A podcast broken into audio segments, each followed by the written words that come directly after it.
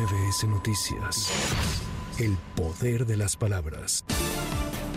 En el marco de la cumbre del Foro de Cooperación Económica Asia-Pacífico, el presidente Andrés Manuel López Obrador se comprometió ante su homólogo de Estados Unidos, Joe Biden, a seguir apoyando para frenar el tráfico de químicos utilizados para la fabricación de fentanilo.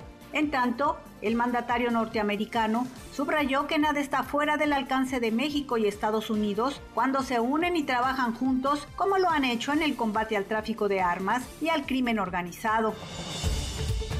El gobierno federal busca que el ministro Javier Laines no sea el encargado de elaborar el proyecto de resolución de la acción de inconstitucionalidad contra la extinción de los fideicomisos del Poder Judicial. La Consejería Jurídica solicitó a la Suprema Corte que el juzgador se excuse para conocer de este asunto. Leonardo Lomelí Vanegas asumió este día la rectoría de la Universidad Nacional Autónoma de México para el periodo 2023-2027. El economista e historiador puntualizó que será compromiso de su administración la defensa de la autonomía de la institución.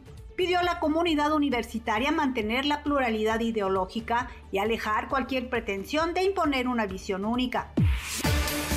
La fiscal de la Ciudad de México, Ernestina Godoy, dejó en claro que no permitirá que se politice ni se negocie la justicia, aun cuando esto afecte su ratificación para ocupar el cargo cuatro años más. Señaló que hay quienes demandan que no se actúe frente a delitos cometidos por políticos, pero afirmó que ese tiempo ya pasó al igual que la arbitrariedad, la fabricación de culpables y de chivos expiatorios. Para MBS Noticias, Lourdes González. MBS Noticias.